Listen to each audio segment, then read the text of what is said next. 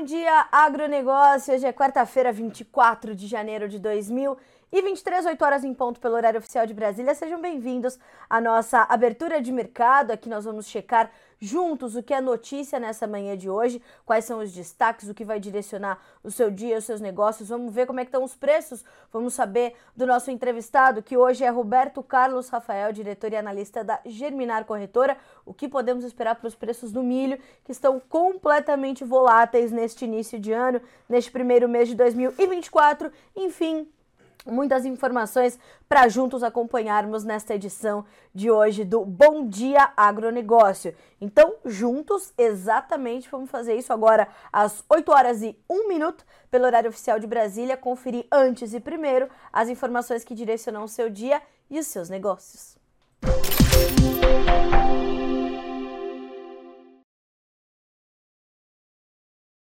está bastante atento ao movimento da Bolsa de Chicago, já que os preços da soja voltaram a subir. Nesse momento, 0,1% de ganho para 12 dólares e 40 centes por bushel no contrato março. Já já a gente vai detalhar um pouquinho mais o andamento dos preços da soja. Milho sobe 0,6%, vai a 4 dólares e 48. O trigo tem 6 dólares e 2 centes por bushel, subindo um pouquinho mais forte, 0,9%.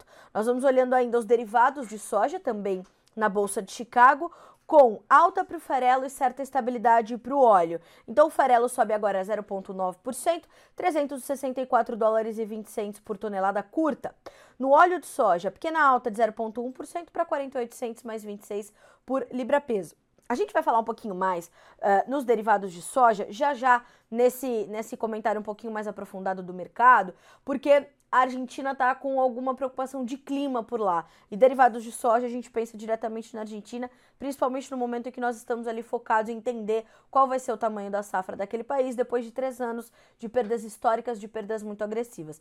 Então, já já a gente vai comentar um pouco mais para você que está nos acompanhando aqui no Bom Dia Agronegócio. Pois bem, na sequência das nossas informações, vamos ver como é estão os preços na Bolsa de Nova York. O café continua subindo, tem 1,2% de alta, vai 1 dólar e 95, mais 28 por libra peso. Nós temos ainda o açúcar com alta de 0,4% para 23 centos mais 84 por libra. O algodão caindo 0,3%, vai a 84 dólares, ou perdão, 84 centos mais 36, 84 centavos de dólar mais 36 por libra peso, como eu disse, uma pequena baixa de 0,3%. O petróleo trabalha bem próximo da estabilidade nesta manhã de quarta-feira, tanto para WTI quanto para o Brent. No WTI, a baixa é bem tímida de 0,03%, são 74 dólares e 34 centavos por barril. No Brent, 79 dólares e 45, uma baixa de 0,1%. Então, cai um pouquinho mais, mas mantidos ali os patamares, as referências importantes, do 74 e um pouco mais para o WTI e o 79 um pouco mais para o petróleo Brent. Essa estabilidade dos preços também deixam as, deixa as commodities mais tímidas, ali mais contidas, né? Elas vieram acompanhando aí altas importantes ou baixas expressivas e nessa estabilidade vai deixando estabilidade também para algumas outras commodities, como é o caso do açúcar, como é o caso do algodão, mas destaque para o café que continua sua, tra sua trajetória de alta na bolsa de Nova York. Uh, dados os preços das commodities agrícolas e do petróleo, a gente checa as demais commodities energéticas e também as commodities metálicas. Gás natural, hoje subindo 2,7%, ouro 0,4% de alta, prata 1,8% de ganho e cobre 2,3% de avanço neste 24 de janeiro de 2023, 8 horas e 4 minutos, pelo horário oficial de Brasília.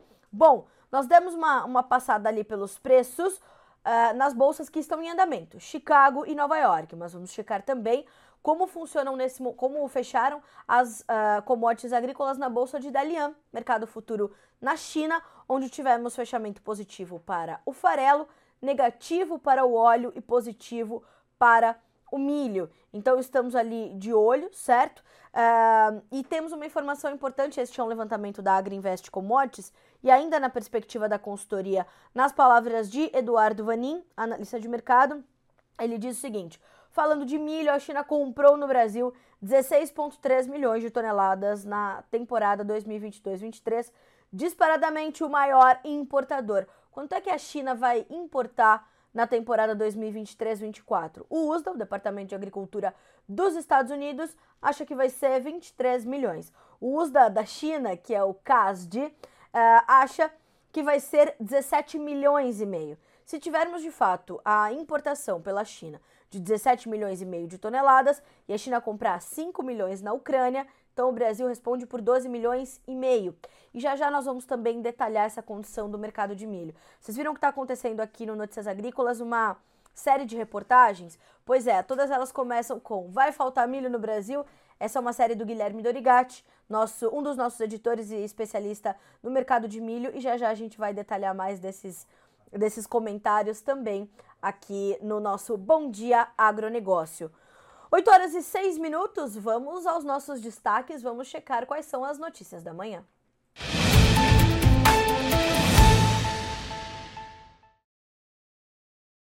A gente começa trazendo os nossos, a nossa primeira manchete e é essa volta da soja na Bolsa de Chicago, os preços voltando a subir. Ontem terminaram o dia ali com altas de 12 a 15 pontos nos principais vencimentos, nos contratos mais negociados, isso muito atrelado à condição ainda da América do Sul. Mantemos o foco sobre as condições de clima por aqui, tanto para Brasil quanto para Argentina, então estamos de olho nessas informações.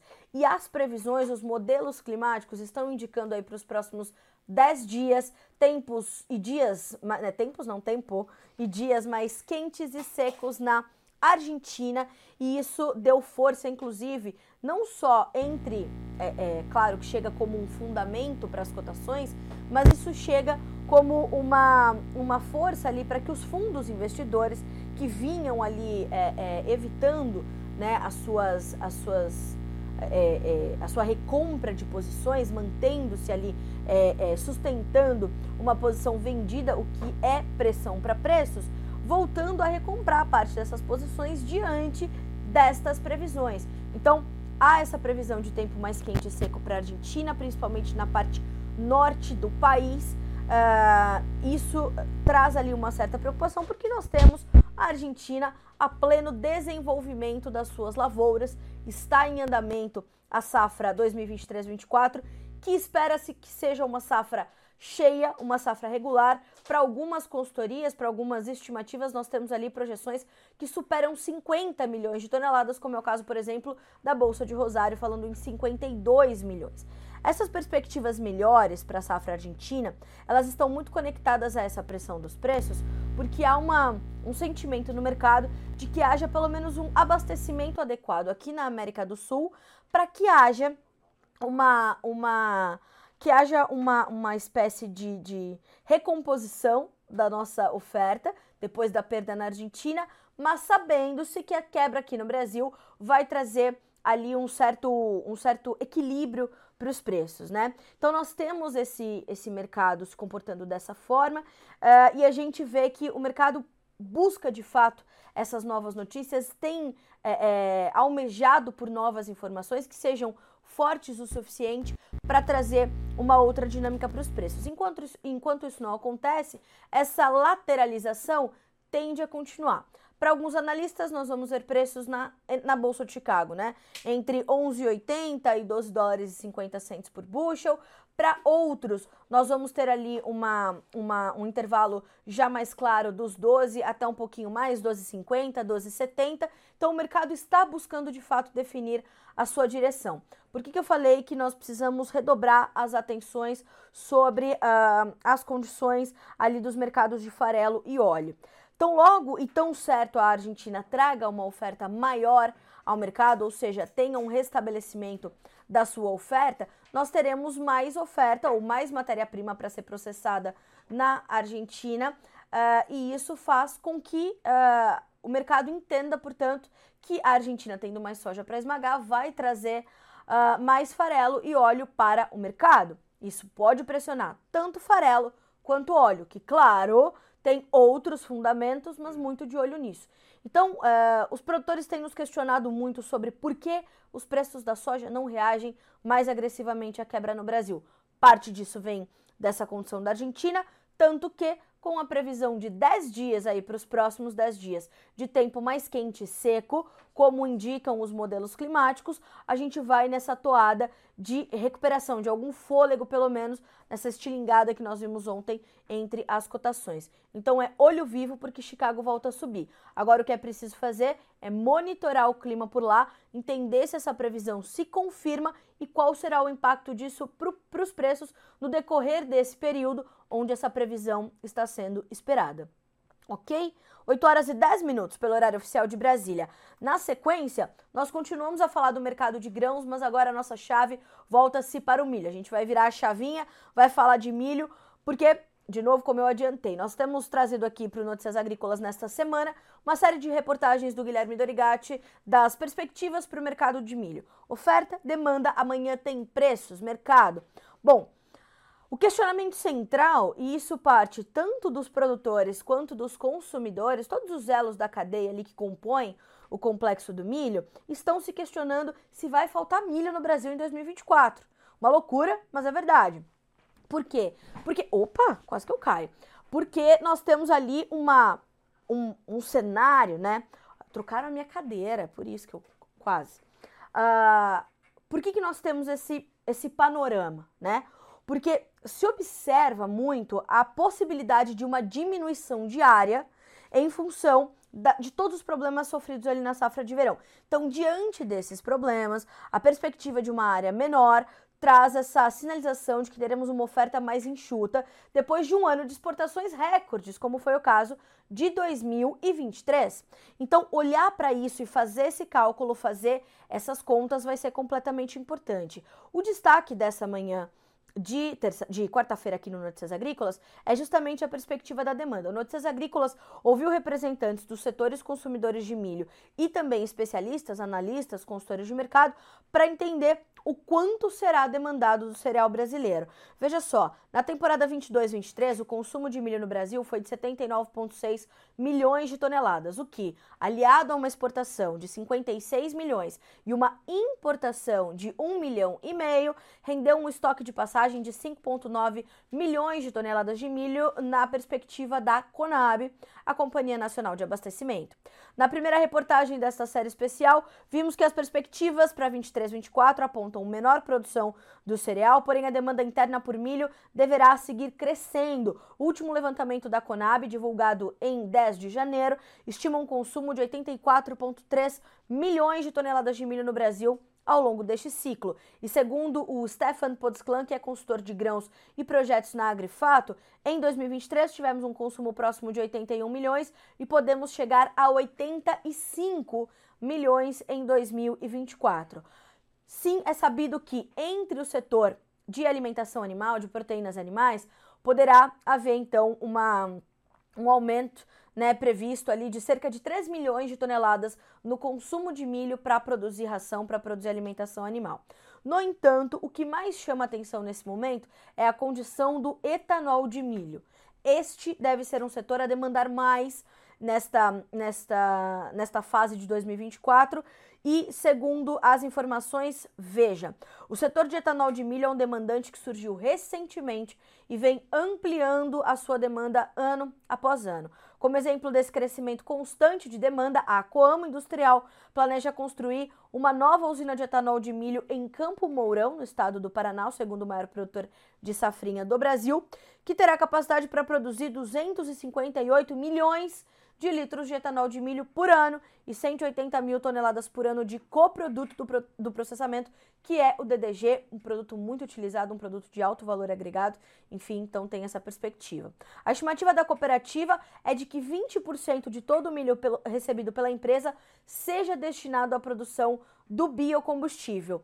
No ciclo que se encerra no próximo mês de março, a UNEM, que é a União uh, do etanol de milho estima um consumo de 14 milhões de, de toneladas do cereal e projeta um aumento de 2 milhões para a próxima temporada, chegando a 16 milhões de toneladas de milho consumidas no país. Essa notícia já está disponível para você em manchete lá no noticiasagricolas.com.br. Você que nos acompanha pelo canal AgroPlus aqui no Bom Dia Agronegócio também pode ter acesso a esta matéria. Vou pedir até para o nosso time colocar no link ali do o link no chat do YouTube.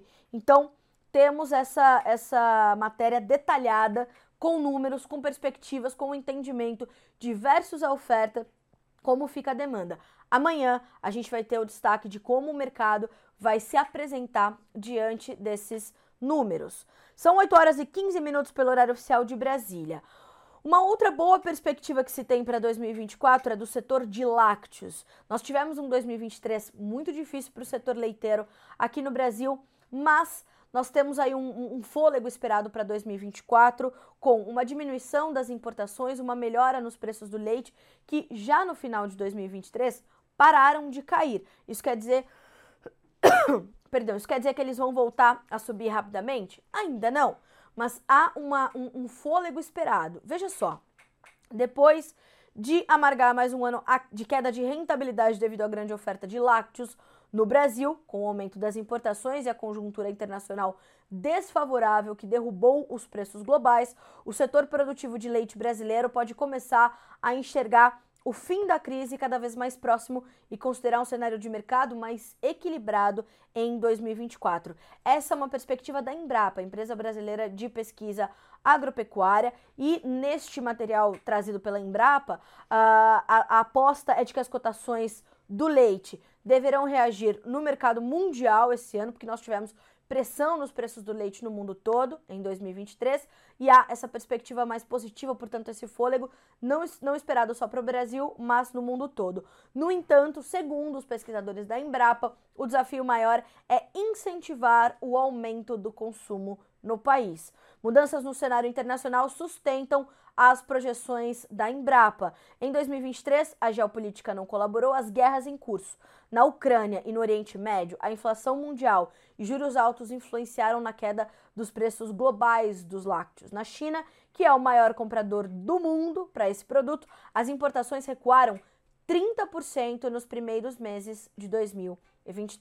E em agosto do ano passado, o índice médio dos preços no leilão da plataforma Global Dairy Trade, que é um, um indicador importante para os preços mundiais do milho, uh, houve um recuo do índice dos preços de 7,4% para 2,8 mil dólares por tonelada, menor patamar desde junho de 2020.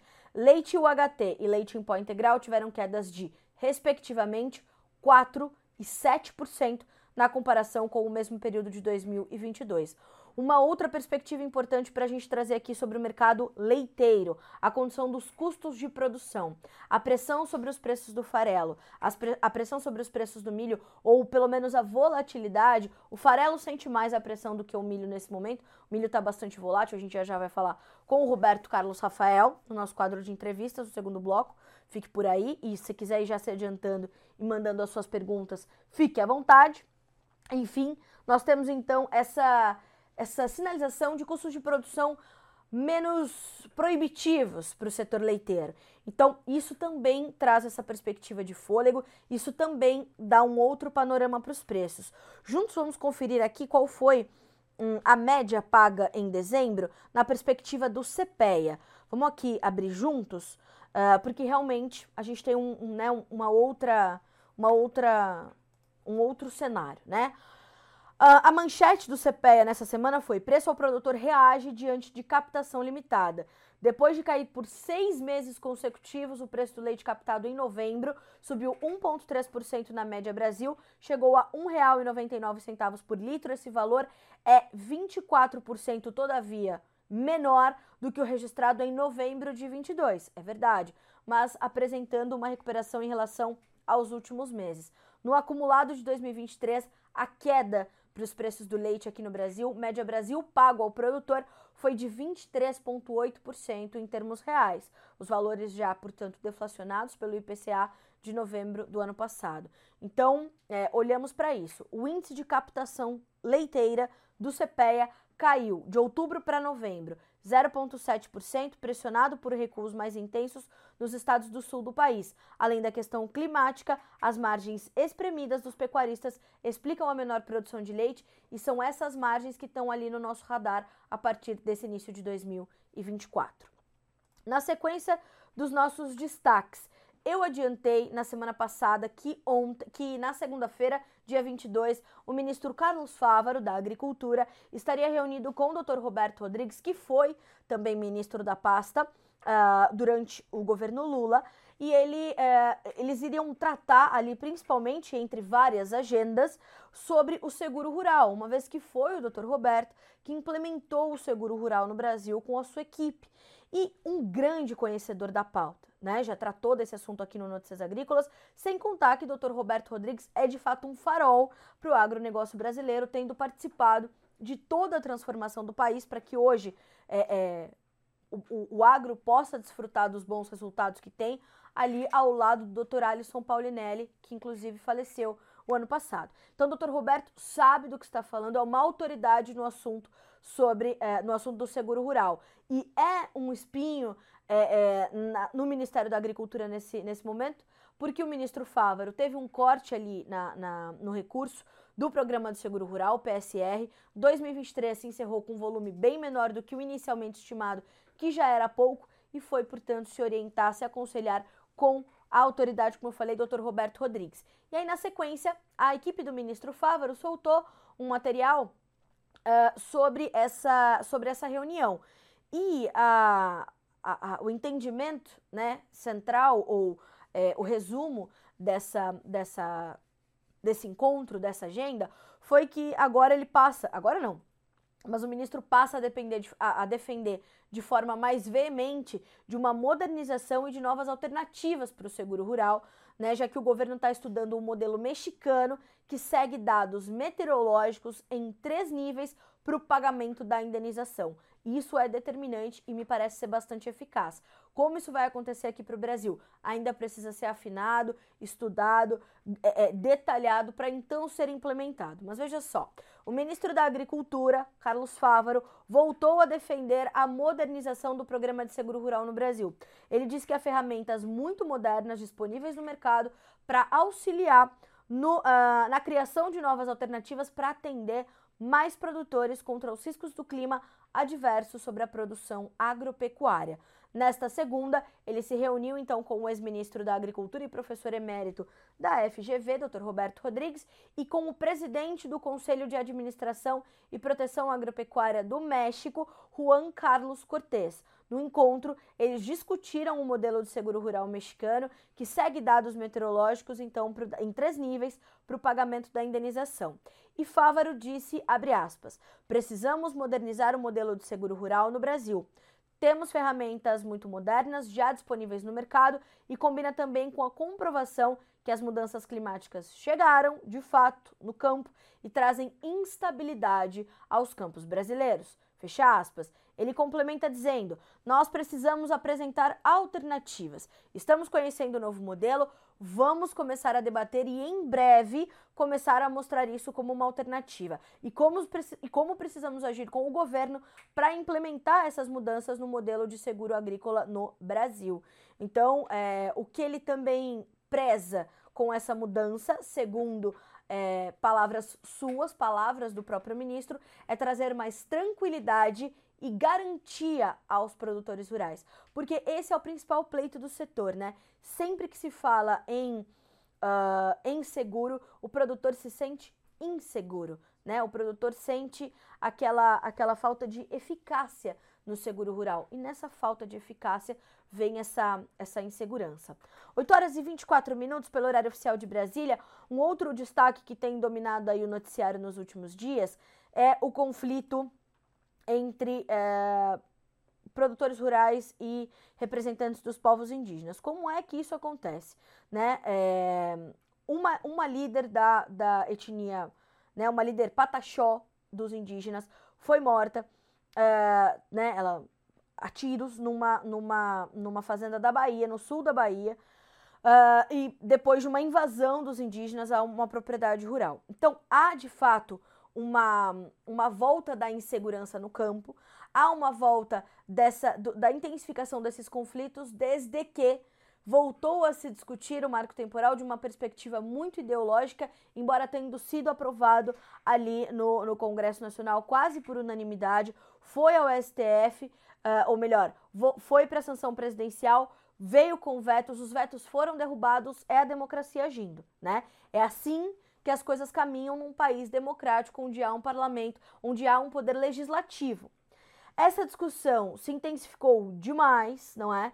é e os conflitos voltaram a apresentar. A manchete ontem uh, era inclusive a de que o presidente Luiz Inácio Lula da Silva uh, prometeu ali uma ajuda federal para resolver o confronto. Então, vamos ficar de olho. Uh, eu sugiro que vocês revisitem uma última entrevista que deu ao Notícias Agrícolas já este ano, a doutora Luana Ruiz Silva, que é advogada mestre em Direito Constitucional, onde ela traz a seguinte informação. Com a decisão recente de suspender as sentenças que questionam processos de demarcações indígenas na, uh, de terras indígenas no Paraná, o Supremo Tribunal Federal avaliza invasões. E isso já está acontecendo, já foi intensificado. Essa foi uma decisão do ministro Edson Fachin ao apagar das luzes, né? Decidiu, informou e aí isso abre precedentes, normal. Uh, então, isso gerou um conflito, inclusive, do STF com o Congresso Nacional, mais um conflito que acabou de votar a lei do marco temporal, discutida durante 30 anos no governo, em todas as esferas de poder. Isso é muito sério. 8 horas e 26 minutos, a gente continua acompanhando esses casos bem de perto e entendendo de forma bastante racional como as discussões têm que continuar acontecendo. Uma outra informação importante, a gente volta a falar uh, da questão climática e a nova ZACAS, que está formada a partir dessa quarta-feira, trazendo mais chuvas intensas em amplas áreas do Brasil. Uh, então, a partir de hoje, essa nova zona de convergência do Atlântico Sul, que está se formando e projeta-se até sábado, dia 27, traz mais chuvas. É um fenômeno climático que ocorre na região central do país, caracterizado pelo encontro de, de nuvens de chuvas provenientes da Amazônia com ventos do Oceano Atlântico e pode resultar em chuvas intensas, impactos como enchentes e deslizamentos de terra, afetando diretamente a população, as cidades e os campos. Nós recebemos uh, dois vídeos que mostram a queda de granizo já nessa tarde de terça-feira uh, em Chopinzinho, no Paraná. Nós juntos vamos conferir esses vídeos e a gente começa a trazer as, as, as perspectivas e claro, contabilizar os prejuízos, né? Vamos, vamos conferir esses vídeos juntos.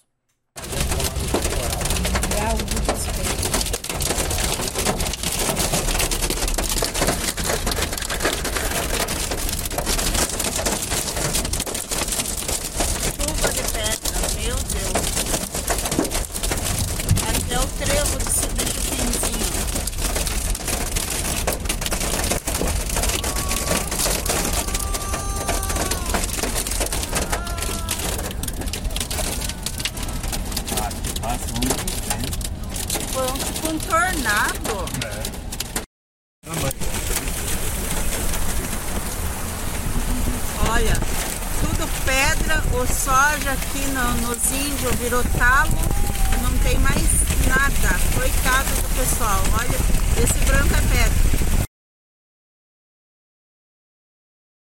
Vejam só, né? Era granizo e não era porco. E para essa, essa quarta-feira, segundo o CIMEPAR, que é o Sistema Meteorológico do Paraná, uh, o tempo segue instável, mas com baixo risco de tempestades no Paraná. Chuvas fracas a moderadas podem acontecer a qualquer momento do dia em todas as regiões do estado paranaense. No litoral, o ar úmido, ar úmido que vem do oceano provoca uma chuva constante com volumes elevados. As temperaturas seguem amenas durante o dia na maior parte do estado. Para amanhã, são esperadas chuvas, mas mais fracas, eventualmente moderada, ocorrendo a partir do litoral. Enquanto eu vou dando aqui as informações do Paraná, vou pedir para colocarmos também uma, umas fotos que nós recebemos dessa queda do granizo.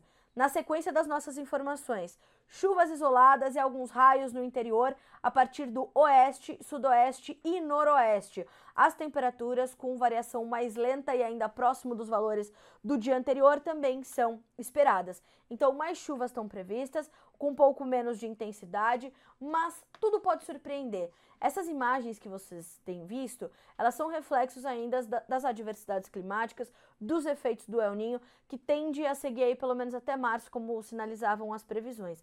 O que está muito latente agora, né? É, esse, esse fevereiro que se inicia com a possibilidade das chuvas acima da média ainda em uma parte extensa do Brasil. Então vamos ficar de olho, vamos monitorar. Mais tarde já tem informações fresquinhas sobre previsão do, do, do tempo, clima, meteorologia aqui no Notícias Agrícolas. 8 horas e 30 minutos pelo horário oficial de Brasília. A gente faz um rápido intervalo na edição de hoje do Bom Dia Agronegócio e a gente volta num instante. Continue conosco.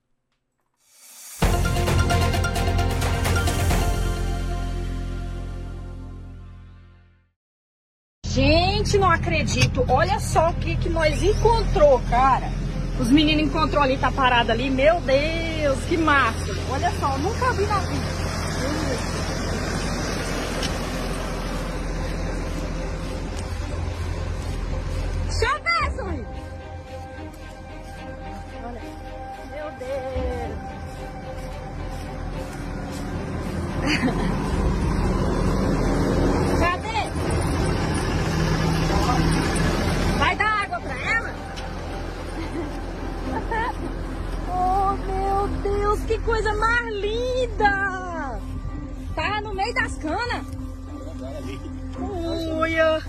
Aí, Sérgio, pode falar, o Tony tá copiando.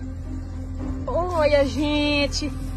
Que linda! É um fiote de onça pintada! Nunca vi na minha vida, primeira vez, gente! Olha que linda! Rapaz, a mãe dela não tá por aqui não, gente. Gente, nós tá pegando nessa, nesse bichinho. A mãe dela aparece. Menino, gente, olha que coisa mais linda. Olha, parece um cachorrinho. Dá água pra ela, sorriso. Oi, zóio azul. Que linda, gente. Oh, meu Deus. Olha que massinha. Boa, gente, olha a genética do tabapuã. Esse bezerro tá com três dias nascido. Olha o tamanho que tá. Olha o tamanho desse, desse bruto. Olha o cupim dele. Olha aqui, isso aqui é de monte. Olha aqui, três dias de nascido. Dia desse que eu falar pra vocês. Eu, ser nem, o Barbosa não dá com suspender quase. Porque é, é bruto. O tabapuã é diferenciado, né, moçada? Você chora. Quando eu vejo um tabapuã desse,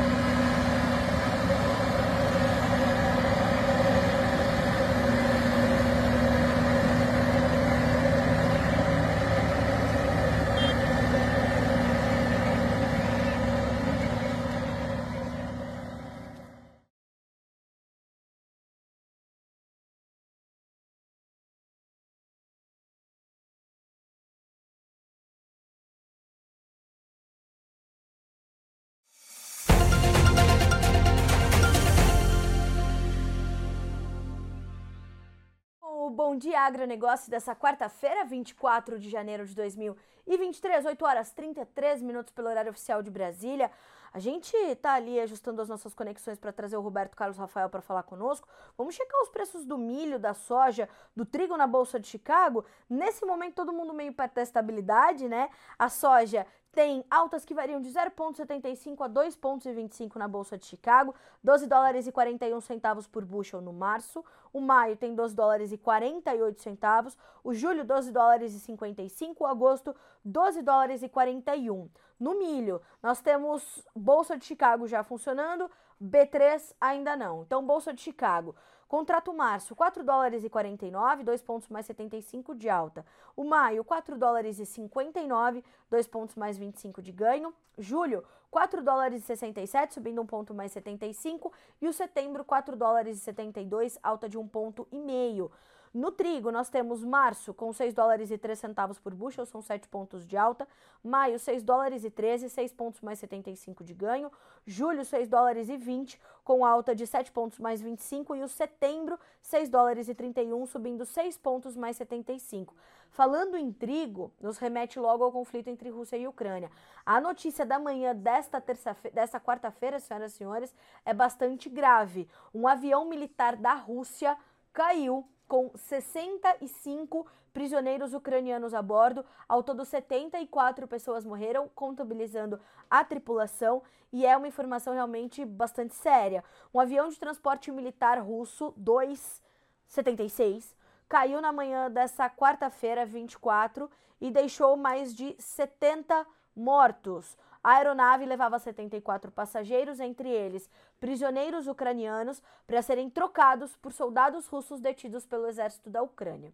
A informação foi confirmada pelo Ministério, pelo Ministério da Defesa da Rússia no Telegram, que é o principal canal de comunicação ali do Ministério, e eles disseram o seguinte: por volta de 11 horas em Moscou, 5 horas da manhã em Brasília, um avião caiu na região de Belgorod.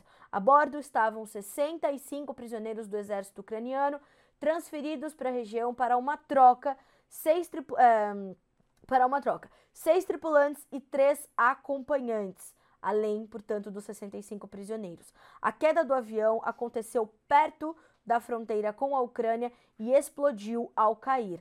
A nota militar especifica que o avião também transportava seis tripulantes e três soldados russos. Autoridades locais estão investigando o acidente e uma comissão militar especial está a caminho do local da queda da aeronave. O presidente da Câmara de, Câmara de Oriol, na Rússia, informou que vários drones foram abatidos sobre a cidade, mas não houve registro de vítimas. Inclusive, tem na internet o vídeo do, do avião caindo, do avião explodindo, uma loucura. E aí fica a pergunta, né? O que foi que aconteceu efetivamente? Foi só um acidente ou a gente está falando de um conflito? 65 prisioneiros, né? Então, o que, que aconteceu na real, né? Claro que esta investigação vai continuar acontecendo ao longo desses próximos dias. Vamos continuar monitorando. Se tiver qualquer nova informação, a gente traz para vocês aqui com exclusividade, como sempre fazemos no nosso Bom Dia Agronegócio. A você que inclusive está nos acompanhando pelo canal AgroPlus, certo? Já, né, dando sequência a essa nossa parceria.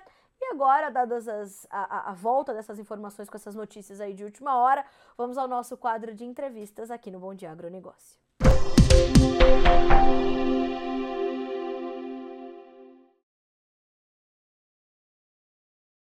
Conosco, Roberto Carlos Rafael, analista de mercado e diretor da Germinar Corretora, para tratarmos de mais informações sobre toda essa volatilidade que assola o mercado do milho nesse momento.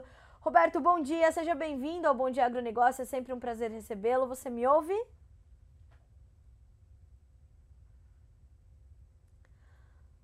Acho que nós estamos ajustando ali a nossa conexão com o Roberto. A gente vai terminar Ui. esses ajustes, enquanto isso a gente continua trazendo os demais destaques dessa quarta-feira, uhum. porque tem mais notícia aqui no front, tem mais informação uhum. importante que você precisa saber para dar sequência à sua quarta-feira. Uh, e a, a gente vai falar agora um pouquinho sobre a questão política lá nos Estados Unidos, porque a corrida presidencial está em andamento e Donald Trump teve mais uma vitória, mais uma vitória importante, que foi a, a ele vencendo ali a, a, a primária em New Hampshire e avançando para uma rápida nomeação do Partido Republicano. Deverá de ser de fato, né? Parece já é, é, favas contadas que Donald Trump será o candidato da uh, do Partido Republicano nessas próximas eleições, nessa eleição de 2024. Uh, ah, o estado era considerado decisivo para a ex-governadora da Carolina do Sul, Nikki Haley, que luta para rivalizar com o ex-presidente. Será? Vejamos. Ó, o ex-presidente Donald Trump venceu a primária de New Hampshire na noite dessa terça-feira. O estado, como eu disse, era considerado decisivo para sua principal rival, a Nick Haley, e o resultado aproxima Trump de uma rápida nomeação para representar o Partido Republicano na corrida à Casa Branca, mesmo com problemas que acumula na justiça. A maior parte das urnas fechou às 21 horas, horário de Brasília, mas algumas continuaram abertas até às 22. Minutos depois que a votação foi completamente encerrada, a agência AP projetou a vitória de Trump, a segunda consecutiva do ex-presidente que tenta voltar à Casa Branca pelo Partido Republicano. O resultado é mais um revés para a ex-governadora da Carolina do Sul e ex-embaixadora da ONU, Nikki Haley.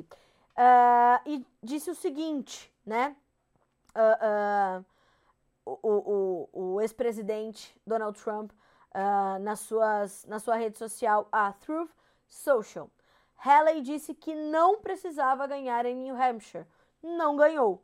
Fecha aspas. Uh, logo depois que o resultado foi projetado. Na apuração oficial, com cerca de 83% dos votos contabilizados, Trump aparece com 55%, enquanto Haley tem 44%. Ela, por sua vez, parabenizou o ex-presidente, a embaixadora, pelo, pela vitória e negou que tem a intenção de desistir. Eu quero parabenizar Donald Trump pela vitória de hoje, disse ela. Ele mereceu e eu reconheço isso. Agora todos vocês vão ouvir a conversa da classe política. Eles se apressam em dizer que a corrida acabou, mas eu tenho uma notícia para todos eles. New Hampshire é a primeira do país, não é a última. Essa disputa está longe de acabar. Fecha aspas para a ex-governadora do estado da Carolina do Sul. Bom, como é que está a corrida presidencial por lá? O que está acontecendo? O que, que nós podemos esperar? Veja só, até porque eu sempre gosto de contextualizar um pouquinho da, da, eleição americana por aqui, porque é importante que a gente traga essa, essa perspectiva, lembrando principalmente que nós temos ali uma, uma modalidade, né, uma forma de eleição completamente diferente e distante do que a gente observa aqui. Então, o que acontece estado a estado, colégio a colégio eleitoral, é muito importante. E New Hampshire é considerado um estado é, é, favorável, né, ou vinha sendo considerado um, um território, um terreno favorável para Nick Haley uh, e decisivo na tentativa de se apresentar como uma alternativa viável ao ex-presidente Donald Trump. Ela pretendia ganhar impulso antes da primária na Carolina do Sul, seu estado natal, onde foi governadora. Essa também vai ser uma disputa ali interessante de acompanharmos, de monitorarmos. Então, Estamos de olho, vejamos o que vem por aí, senhoras e senhores. É sabido que vai ser uma corrida acirrada, né? A disputa pela Casa Branca. A gente está falando da maior economia do mundo, de um país determinante para o bom andamento das coisas no planeta. Então, olho vivo, porque é uma, uma eleição ali importante para a gente monitorar. Outra matéria importante que eu destaquei, né? Pensei aqui entre os nossos destaques, é o mercado do arroz. Porque, da perspectiva do produtor, nós temos um cenário, da perspectiva do consumidor, há outro cenário, certo? E os preços ao consumidor já subiram 25% em um ano e devem seguir firmes neste início de 2024 com foco no campo. O primeiro, o primeiro entrevistado do Bom Dia Agronegócio deste ano foi o Evandro Oliveira, que é analista das safras e mercado e trouxe essa manchete. Os preços vão continuar 2024 firmes, sustentados. Inclusive hoje o CPEA atualizou as suas informações fresquinhas para você que acompanha aqui o Bom Dia Agro, já já a gente as divide com vocês. Bom, Uh, da perspectiva do consumidor, tá? Levantamento feito por Jonathan Simeão, matéria que também está em destaque para você aqui no Notícias Agrícolas, caso você queira saber um pouco mais e, e lê-la de, né, de, com mais tempo, de forma mais detalhada. Produto essencial na mesa dos brasileiros, o preço do arroz saltou quase 25% em 2023 aos consumidores, segundo os cálculos do IBGE, através do IPCA, que é o Índice Nacional de Preços uh, ao Consumidor amplo, o IPCA, que é a nossa inflação oficial, pesando no subgrupo alimentação no domicílio sobre a inflação oficial do país. Essa alta anual fica apenas atrás da registrada no ano de 2020, que foi de 76% nos preços, em meio aos reflexos da pandemia do Covid-19. Apenas em dezembro do ano passado, a valorização no preço do cereal foi de 5,8%, atrás da batata inglesa, que subiu 19%, e do feijão carioca, que teve um ganho de 13,8%. Essa valorização do, no preço do arroz em 2023 teve um peso sobre o IPCA de 0,7%, que fechou o ano passado com alta de 4,7%, abaixo do 5,8% de 2022 e no menor nível desde 2020. A perspectiva para 24 depende de muitos fatores, como o impacto do dólar sobre as exportações brasileiras, clima e safras no mundo. No Brasil, sabemos que os estoques estão baixos. Fecha aspas para o economista da Fundação Getúlio Vargas, Alberto Azental. Por que, que nós trouxemos essa perspectiva do consumidor? Porque é completamente importante que é, o consumidor, um, saiba por que, que os preços estão subindo, e dois, é, nós termos um entendimento de que para o produtor não chega toda essa, toda essa diferencial, né? E isso acontece de tempos em tempos, o, o mercado do arroz é um mercado muito cíclico que não garante é, é, o repasse de toda essa alta para o produtor que enfrenta custos maiores de produção e veio de anos de dívidas acumuladas por conta dos preços mais pressionados e de custos que continuaram se elevando. E por isso tiveram de reduzir a sua área de produção, enfim, é um cenário construído, não é simplesmente os preços estão subindo, ao Deus dará e vejamos o que vai acontecer. Não, né? Não é bem por aí. Veja só o que disse o presidente da Federarroz, a Federação das Associações de Arrozeiros do Rio Grande do Sul, o senhor Alexandre Velho, ao Notícias Agrícolas. Esse repasse aos consumidores é reflexo de uma safra um pouco menor no Brasil, além de um impacto de uma conjuntura internacional em meio à restrição de exportação por parte da Índia e também de uma exportação maior no último ano pelo Brasil. Isso tudo trouxe um ajuste no mercado, na oferta e na demanda, e o arroz subiu então de 18 a 20% aos consumidores no país. Então, sugiro que vocês revisitem essa notícia, uma notícia completamente importante para trazermos essa esses, esses dois lados da moeda. E isso vai ser cada vez mais frequente aqui no Notícias Agrícolas, é um, um objetivo nosso, trazer esse estreitamento das pontes entre o público urbano e o público rural, para principalmente é, é, seja o público urbano seja capaz de entender né, por que, que ele está pagando aquele preço pelo arroz, pelo feijão, pelo óleo de soja, pela batata, pelo alface, pelas carnes. Isso é muito importante. Nós vimos, por exemplo, o arroz subir tudo isso, mas os preços do leite, por exemplo, como é que ficaram os produtores, os pecuaristas leiteiros estrangulados, né? Então isso é muito sério, isso é muito grave. Uh, na perspectiva do CPEA para esta semana, o preço até caiu um tiquinho né, nessa, nesses últimos dias, mas a média mensal no Brasil do indicador CPEA-IRGA está 41% acima do registrado há um ano. O indicador do arroz em casca vem caindo nos últimos dias, praticamente anulando a valorização acumulada no mês até o dia 22. Ainda assim, a média mensal de janeiro, também parcial até a última segunda-feira, dia 22, de R$ 129,08 por saca, supera, lembrando que arroz é saca de 50 quilos, supera em 1,4% a de dezembro de 2023, em expressivos 41,3% no caso de janeiro deste ano, em termos nominais. Segundo os pesquisadores do CPE, os produtores estão se mantendo firmes em suas ofertas de venda, mas parte deles uh, está um pouco mais flexível quanto aos prazos de pagamento. Alguns desses agentes aumentaram, inclusive, a disponibilidade de lotes diante da necessidade de liberar espaço nos armazéns.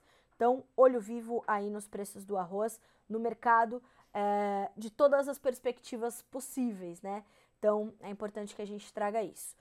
Bom, é, antes da gente da gente ir para o nosso quadro do Fala Produtor, eu quero trazer só aqui duas, duas outras informações importantes que partiram nessa uh, do CPEA nessa quarta-feira. Uma delas é sobre justamente o preço da batata, a batata inglesa, que é uma das principais é, variedades consumidas no país, e ela tem um peso, vocês viram na inflação, considerável, né? É, e os preços vêm subindo em todos os atacados, acompanhados pela equipe Hortifruti CPEA. Segundo os pesquisadores desse centro, as altas são resultado da menor oferta proveniente das praças sulistas, devido às chuvas que dificultaram o plantio, resultando em menor oferta neste mês. Além disso, as precipitações ocorridas no Paraná e em Minas Gerais também atrapalharam a colheita. Na semana passada, a cotação média da batata tipo Ágata Especial foi de R$ 155,15 na saca de 25 quilos no atacado base São Paulo capital, um aumento de 8,9% sobre o mesmo período ou o período imediatamente anterior. No Rio de Janeiro, o produto se valorizou ainda mais, 10,3%, com a saca comercializada a R$ 130,83 a gente tende sempre a falar muito das commodities, né? E, ou do, da, da dieta básica ali do brasileiro, arroz, feijão, uma carninha, né? É, mas a gente precisa colocar nessa conta sempre as hortaliças, então as verduras, as frutas, os legumes, porque isso tem um muito produtor querendo saber o que está acontecendo. Aliás, toda quinta-feira tem Horte Resenha Podcast aqui no Notícias Agrícolas para tratar desse mercado uh, com o Guilherme Dorigatti. E nós temos também é, buscado trazer mais dessas informações para que esses produtores possam ser atendidos também na mesma, né, na mesma é, é, conexão conosco aqui no Notícias Agrícolas. Bom, dadas essas informações, vamos conversar com a nossa audiência. Vamos ao Fala Produtor dessa quarta-feira.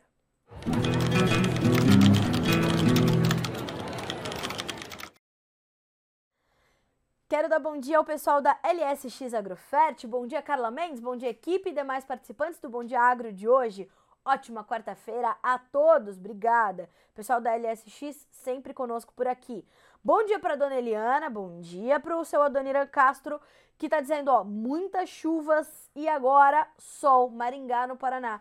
Seu Adoniran, de fato, uh, temos essa condição. Ontem eu fiz uma live no Instagram, uh, jornalista Carla Mendes, com a Ângela Ruiz, que é jornalista especializada em clima e agro, né?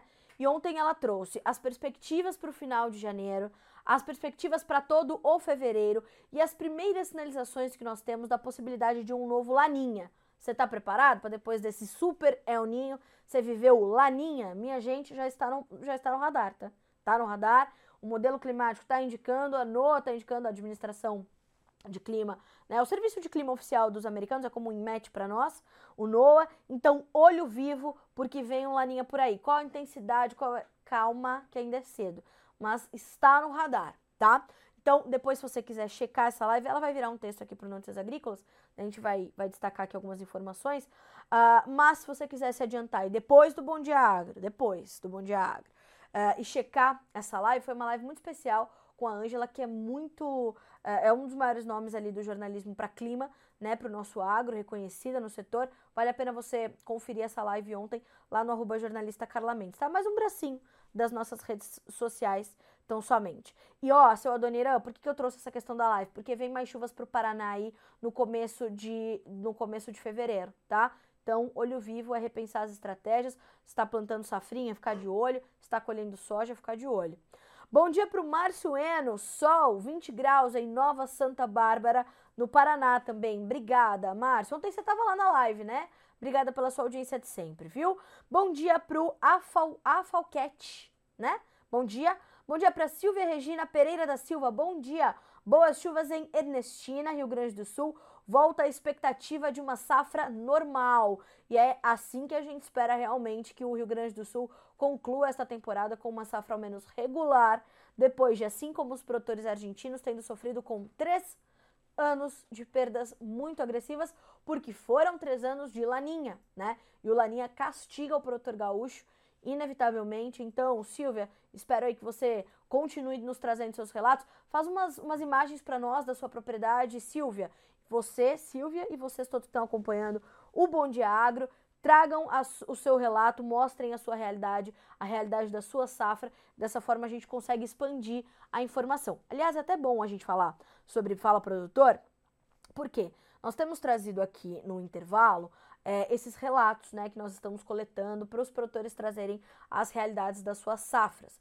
E ontem nós trouxemos um vídeo de um produtor de sorriso no Mato Grosso, que nitidamente é possível ver que ele plantou sua soja um pouquinho mais tarde e a soja vem muito bem ali em Sorriso, uh, que é um dos principais estados produtores de grãos desse país, um dos principais municípios produtores de grãos desse país.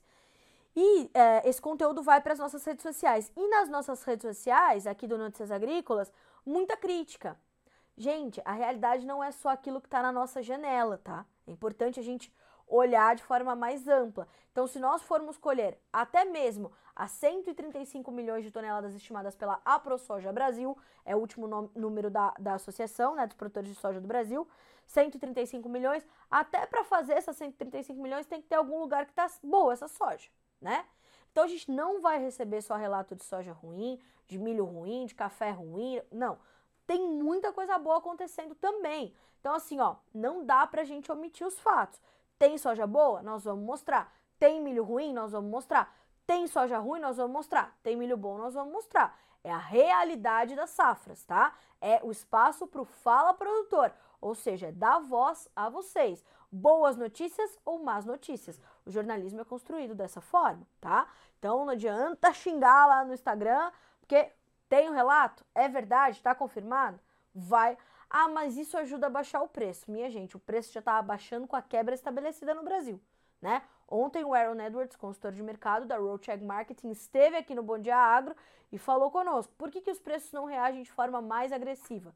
Porque os fundos especuladores, os fundos investidores, muitos desses que jamais viram um pé de soja na vida deles, trazendo esse cenário, tá? Então é assim, é assim mesmo. Eles estão ali vendendo e comprando posições, é o mercado técnico, é o mercado especulativo, é o mercado futuro.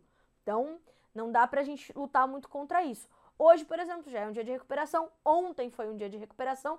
Então, a realidade da sua safra é importante para nós. Mande fotos, mande vídeos. Esse número que está aparecendo na sua tela é o número do nosso WhatsApp, 19 99767 0241. Pode mandar com nome, sobrenome, cidade e estado para a gente poder te identificar, identificar onde está o problema ou onde estão os bons resultados e a gente poder dar o crédito aqui a você e a sua informação. Mostre a sua realidade, mande o seu vídeo para nós, tá certo? Bom dia! Ah, o Marciano complementa. Uh, uma casa de análise afirmando que a quebra já está no preço, 2 milhões de toneladas, sem ao menos ter chegado na metade da colheita. Absurdo. Pois é, a gente só vai saber o tamanho da safra brasileira quando a, o, último grão de soja for colhido. Essa é a verdade. Numa safra tão irregular como essa, não vai dar para ser diferente. E realmente o Márcio tem razão aqui nesse ponto. Bom, uh... ah, sim, falando também para o milho, né? Uma loucura. Uh, Laudeir Fernandes, bom dia. Carla, bom dia. Agro, bom dia para o Danilo Padovani, de Sacramento, Minas Gerais. Para o Guilherme Busler, de Toledo, no Paraná. Uh, o Luciano de Souza Silveira, bom dia. A falta de chuva deve, deve ter um efeito tamanho uh, do tamanho da pandemia do corona. O agronegócio está com muita dificuldade, as contas não fecham. Não fecham, é verdade. Inclusive, ontem o IMEA, o Instituto Mato Grossense de Economia Agropecuária, trouxe o seu, o seu reporte atualizado de mercado, como toda semana acontece, e destacou justamente isso, que é o que eu vou destacar para vocês ao longo do dia aqui no Notícias. Mas para você que está no Bom Dia Agronegócio, você sabe antes e primeiro as informações que vão direcionar o seu dia e os seus negócios, certo? E o que nos disse o IMEA ontem, vou compartilhar com vocês. Com o corte no rendimento da safra 2023-24, a preocupação em quitar as, as despesas, as dívidas, aumentou no estado de Mato Grosso. A produtividade média do estado, estimada para soja 23-24, de 53,6 sacas por hectare, já não cobre o ponto de equilíbrio em sacas do custo operacional total, que é estimado em 54,7 sacas por hectare. A situação para alguns produtores no estado é ainda pior, visto que parte deles não travou os seus custos e não realizou nenhuma venda da produção e outros podem colher uma produtividade menor do que a média. Alguns não, né? Muitos poderão colher e já estão colhendo uma produtividade muito menor do que essa de 53,6 sacas por hectare. Média, tá? Média do IMEA para o estado de Mato Grosso. Olha só o que traz é, como é importante a previsibilidade. Isso o mercado futuro te garante. Para a safra 24-25, o cenário poderá se agravar ainda mais, visto que é estimado que as despesas subam em relação a essa safra que nós estamos colhendo agora. Uh, e os preços da soja futuro, futura estão menores, com média de R$ 112,31 por saca em dezembro de 2023. Desse modo, o custo operacional total, projetado em R$ 6.319,73 por hectare, uh, o produtor terá que produzir no mínimo no ciclo 24-25, estimativas do IMEA, 62,06 sacas por hectare, tá? Uh, de média para cobrir as suas despesas. Por fim, com a situação atual na safra 23-24, o cenário desafiador para o próximo ciclo acumulado, o produtor deve ter os seus custos na ponta da caneta a fim de aproveitar as oportunidades de mercado para minimizar os riscos. Alertas do IMEA, o Instituto Mato Grossense de economia agropecuária, minha gente. Tem que ter tudo na ponta da caneta, na ponta do lápis. Eu vou trazer os gráficos do IMEA, vou trazer esses, essas perspectivas detalhadas. Os custos do replantio, Mato Grosso fecha com um recorde de replantio, um milhão de hectares, muitas áreas que foram abandonadas, descontinuadas na soja para fazer outras culturas como algodão, por exemplo, ou antecipação da safrinha, enfim, tá? É, é custos, é conta e é sabido que a margem tá quase zero, né, para alguns produtores, para algumas regiões, como é o caso de Mato Grosso, produtores estão estrangulados e a gente vai trazendo informação para que você possa tomar boas decisões aqui no Notícias Agrícolas e para você que também acompanha a, o Bom Dia Agronegócio de segunda a sexta-feira, às 8 horas da manhã, no canal AgroPlus. Combinado assim? Senhoras e senhores, uma boa quarta-feira para todos, bons negócios. Eu encontro vocês amanhã. Até mais!